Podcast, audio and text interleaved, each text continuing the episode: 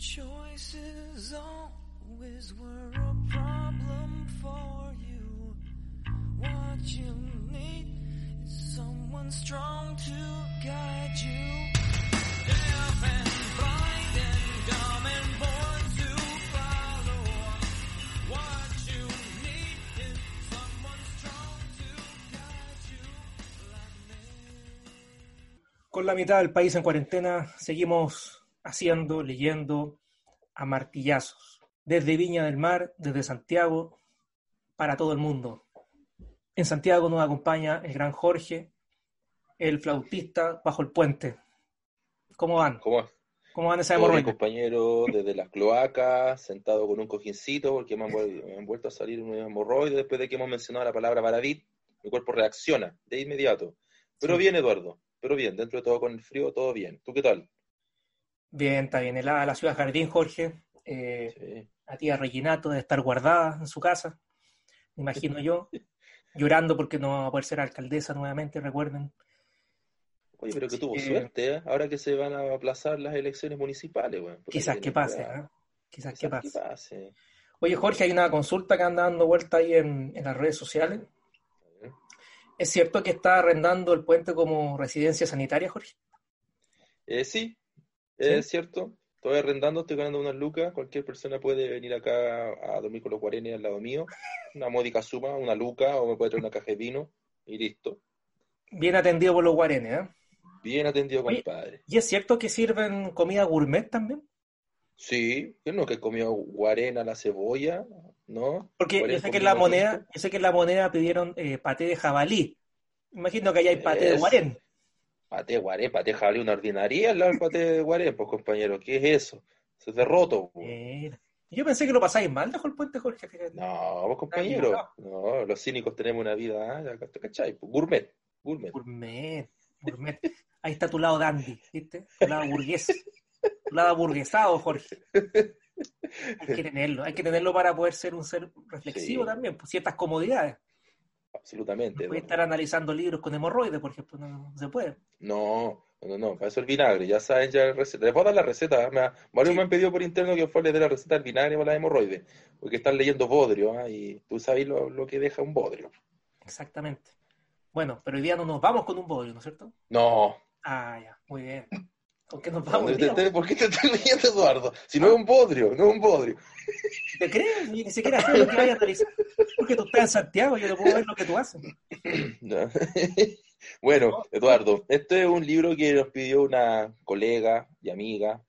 Aprovecho de mandarle un saludo, ¿ah? Aprovecho de mandarle un saludo eh, a Marieta y a Mónica, colegas que trabajan conmigo, compañeros, bueno, buenísimas personas, eh, unas grandes de las letras también, así que bacán, bacán.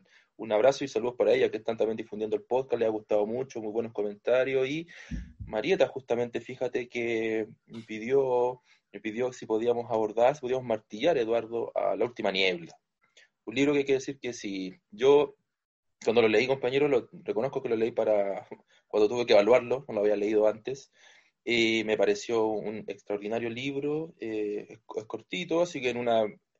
En pocas páginas logró muchas cosas potentes María Luisa Bombal, eh, que es la autora, y bueno, vamos a entrarnos con eso entonces porque hay algo, muchas cosas que decir en torno a este, a este texto, que nos vamos a quedar con lo más importante, ¿bien? Claro. Entonces, La Última Niebla, compañero, ¿quién es la autora primero? Importante acá, muy importante de hecho.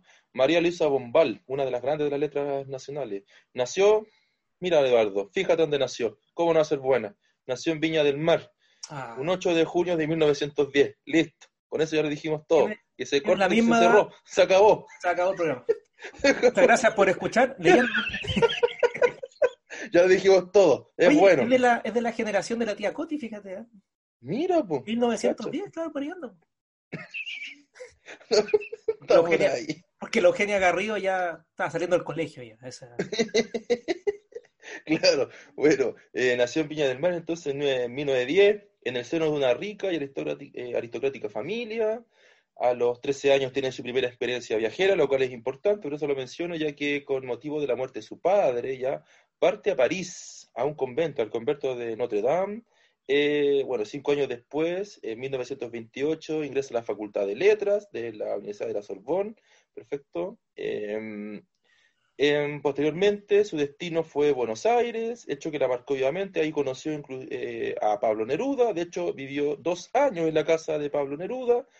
Em, bien, también vivió en Estados Unidos y regresa finalmente a Chile, donde fallece el 6 de mayo de 1980. Importante mencionarlo porque viajar es adquirir cultura literaria, bueno, ahí pasó también por la universidad, estaba se especializó en letras, conoció a personajes ciertos del mundo literario tan importantes como Neruda, así que tiene una, tiene que una vida bombal llena, de, pero llena de, de cosas interesantes, ¿no?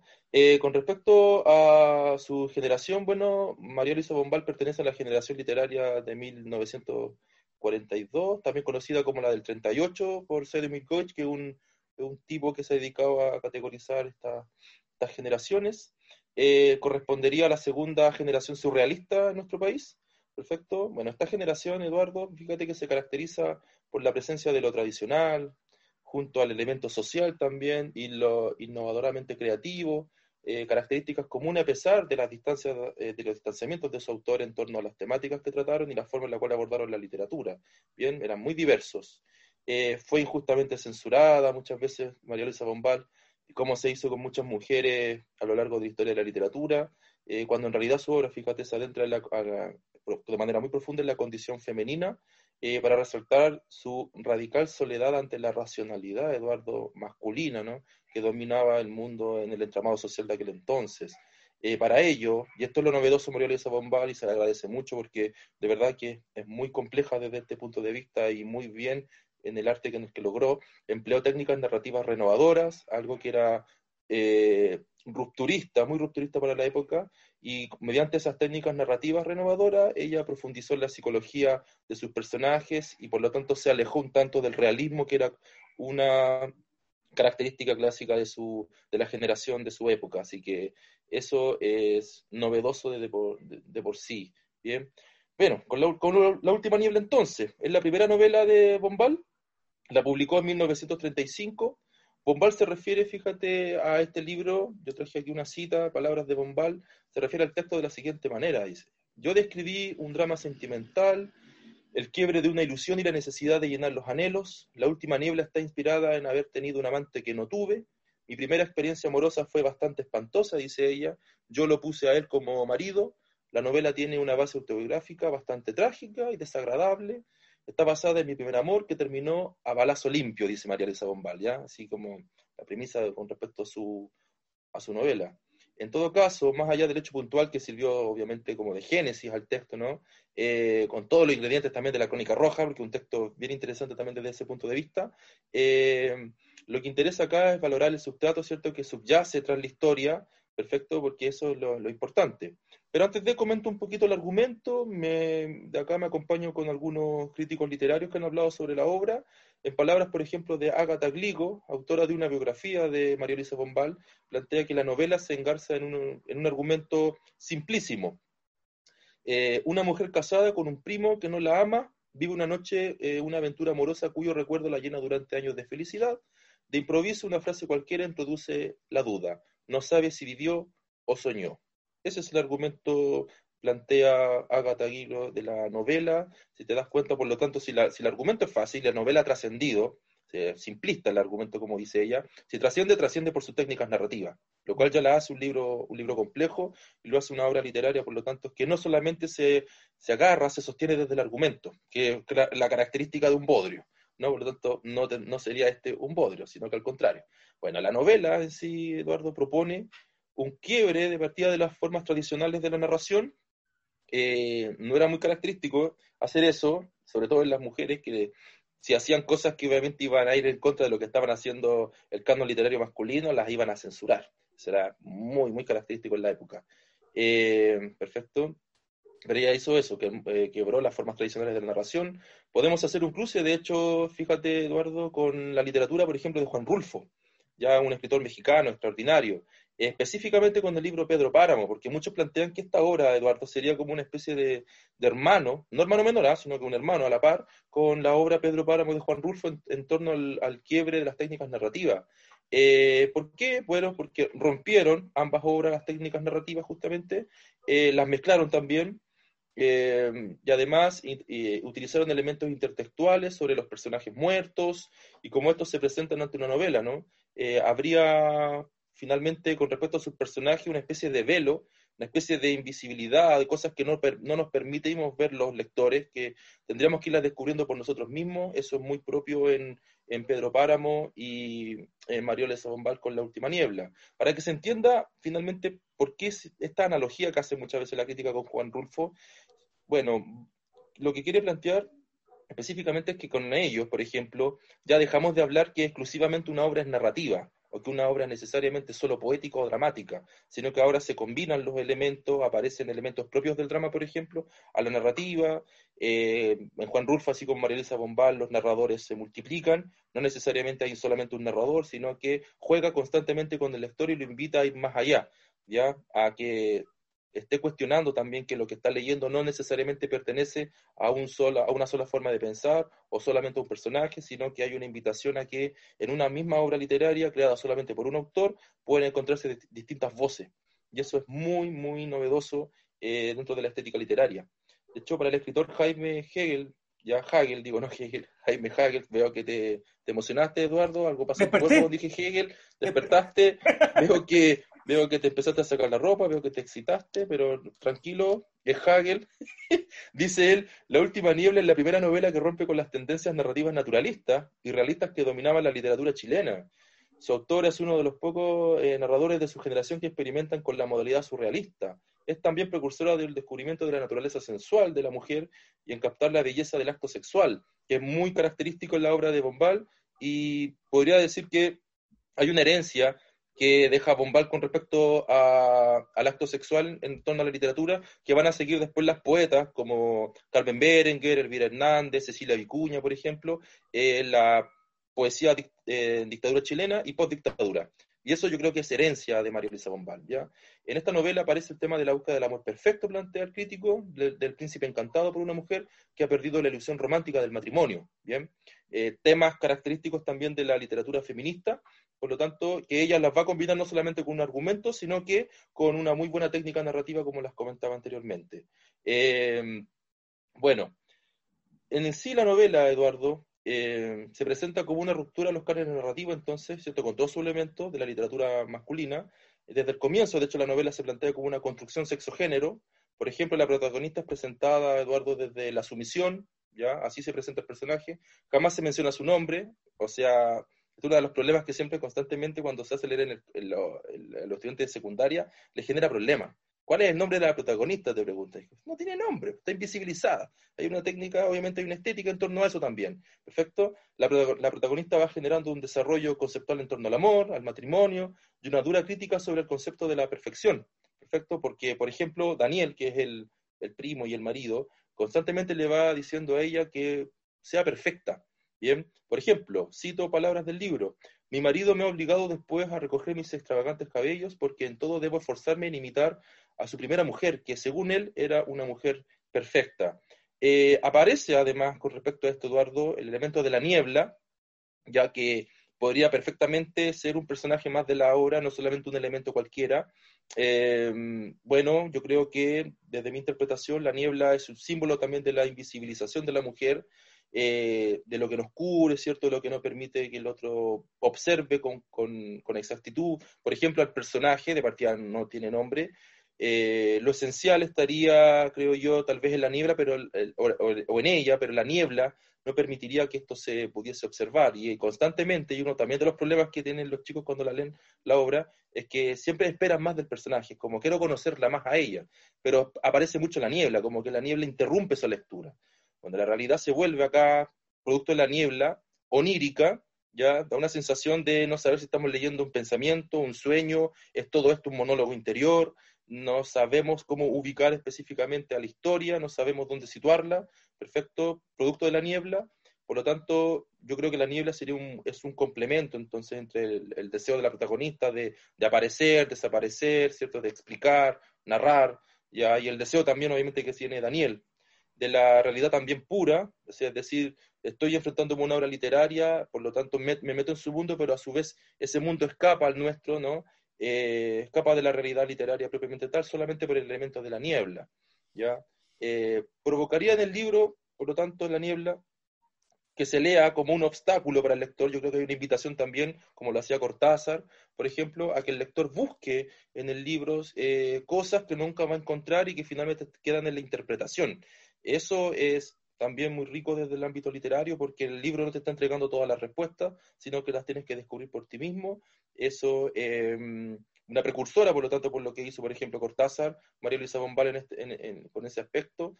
Eh, además, la niebla sería un, obstáculo, creo yo, cierto, estético, eh, que no nos permite, como te digo, llegar a la, a personajes propiamente tal, pero ahí está su estética, ¿no? Eh, ya que la niebla generaría entonces una atmósfera onírica que nos invitaría a cuestionar dentro de todo la realidad presentada, la realidad nuestra, ¿no? por otro lado, el no saber ubicar a la novela si es, una, un sueño o no es un sueño. Es súper interesante. Perfecto, hay varios elementos simbólicos. Eh, por ahí también, por ejemplo, Eduardo, dentro de los estudios de la obra de Bombal, aparece también Lucía Guerra, quien a su vez, eh, para su estudio, utiliza lo, em, lo que ha dicho el filólogo español Amando Alonso sobre su novela, que plantea lo siguiente. En 1936, Amado, Amado Alonso demostró a través de una penetrante análisis que La última niebla se aleja de manera notable de la novela chilena de corte naturalista, ya eh, en su interesante estudio titulado Aparición de una novelista. Alonso destaca la subjetividad de la narración, el estilo poético y los modos directos de expresión, es decir, tiene la novela, ¿cierto?, muchos de los elementos poéticos que no necesariamente pertenecen a la novela. Perfecto. Eh, por lo tanto, está lleno de elementos que son novedosos desde el ámbito de la estética literaria. No es una novela que se sustente necesariamente del argumento, y a su vez tiene un elemento que es bastante curioso, que es el de la, que es como una molestia, lo siento yo, así como la molestia de, de que no te dejen penetrar en el personaje porque constantemente aparece la niebla. Ya Bombal seguramente quería simbolizar muchas cosas con eso, que la mujer tal vez se sentía así, que la mujer estaba invisibilizada, que no necesariamente hay que entregarle todo al lector, que hay que dejarle cosas al lector también para su interpretación, que eso es muy, muy, Cortázar, ¿bien? o muy Bombal, podríamos decir ahora, ya, muy Bombal. Según lo que tú describes de la obra, yo no la he leído, pero esa relación con el surrealismo me da la impresión como que si fuese un cuadro relatado un poco, ¿no? Un, un cuadro, no sabe el nombre de los personajes que aparecen ahí en la pintura, ¿no es cierto? Pero obviamente hay una historia detrás y probablemente es como un, casi como una obra de arte, ¿no? No, no en el sentido tan descriptivo, como dices tú, naturalista, realista, eh, y debe haber sido en ese sentido bien original para la época. Absolutamente. De hecho, la, persiguieron muchos libros de María Luisa Bombal con respecto a eso. O sea, se le criticó mucho a María Luisa Bombal el que la obra no se haya presentado como completa. ¿ya? Mira, fíjate si es como hacer, yo creo que le pasa, bueno, cuando los artistas quieren hacer algo novedoso y no son comprendidos, les suele pasar mucho. Mm. Hitchcock, por ejemplo, cuando grabó Psicosis, Psicosis no terminaba como uno habitualmente cuando ve Psicosis termina, que aparece un médico hablando. Fíjate, Eduardo, que terminaba de otra forma. Y lo le, le criticaron en su época Hitchcock, los cineastas, de que no podía dejar un final abierto en el cine porque la gente exigía que les explicaran qué pasaba con la psicología del personaje principal ahí. Ah, y Hitchcock no tuvo mejor idea que colocar un tipo de bata blanca y le colocó abajo que era psiquiatra y el tipo comentaba bien, finalmente pasa tal y tal cosa con este personaje. eso no lo quiso hacer Hitchcock. Creo que a Bombal, a Bombal se le criticó exactamente lo mismo, que no podía dejar al lector en blanco, ¿ya? que no podía ser así. Lo dejó finalmente así, se lo agradecemos a María a María Luisa Bombal porque generó con eso también toda una escuela hacia adelante, sobre todo con la literatura feminista, y muy arraigado en la poesía, fíjate, ¿ah? no necesariamente en la narrativa, lo que van a ser después las poetas las que van a agarrar la arma en torno a estos elementos también. Así que súper, súper novedoso. yo creo que estos aspectos más vanguardistas siempre han sido criticados más que nada por la masa, ¿no? Porque la masa no los entiende. Claro. Eh, un poco lo que decía Ortega y Gasset, ¿no es cierto?, en que el arte se ha deshumanizado un poco, ¿no? Está mm. este carácter más simbólico que hablábamos en otras episodios previos del arte, ¿no es cierto? Eh, quizás más sectario, pero que también nos lleva un poquito más allá, pues, o sea, no, no quedarnos con lo evidente necesariamente. la, invitación es más allá, pues claro. no, pero sabemos que a la gente que nos escucha leyendo martillazos, Jorge, no, no le gusta ese tipo de obras, quiere cosas que aparecen. bodrios. Claro, que, que, aparecen en el matinal, ¿no es cierto? De, cosas, la teleserie. No, pues Jorge. Oye, bueno, Eduardo, pero, pero, pero bueno, claro, eh, ahí está la invitación entonces al libro. O sea, el que, no lo ha leído lo va a leer, en, lo lee en muy pocos días, muy, es corto el libro, una novela corta. eh, si bien María Luisa Bombal no tiene una carrera literaria tan extensa, así como Juan Rulfo tampoco, que ya que lo mencionábamos, eh, nos dejó obras espectaculares.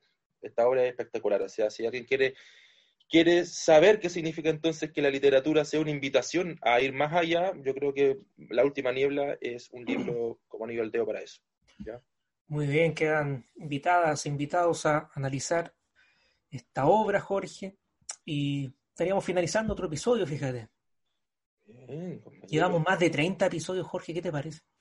Súper bien, pues compañero. No, y la recepción del, del- de los oyentes, así Sí. que bien. Sí, Extraordinario. así que agradecer siempre a, a quienes nos soportan todas las semanas con tres episodios. Nos leemos tres libros a la semana, ¿no es cierto, Jorge? Sí, cinco, cinco, porque de Sí. los cinco cogemos tres. Sí, ah, de veras que descartamos, sí. Y mucho bodrio entre por- mucho bodrio. Exacto, exacto.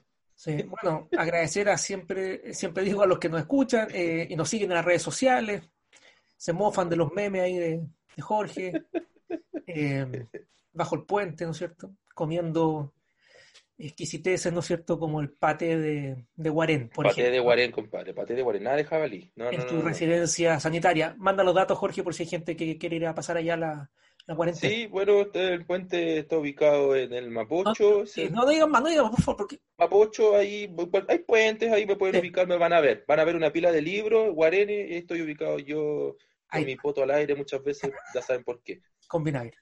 Bueno. Con vinagre, sí. Ya, Jorge. Nos vemos en la próxima. Que estén bien, Nos vemos que estén bien. Chao. Choices always were a problem for you. What you need is someone strong to guide you. And.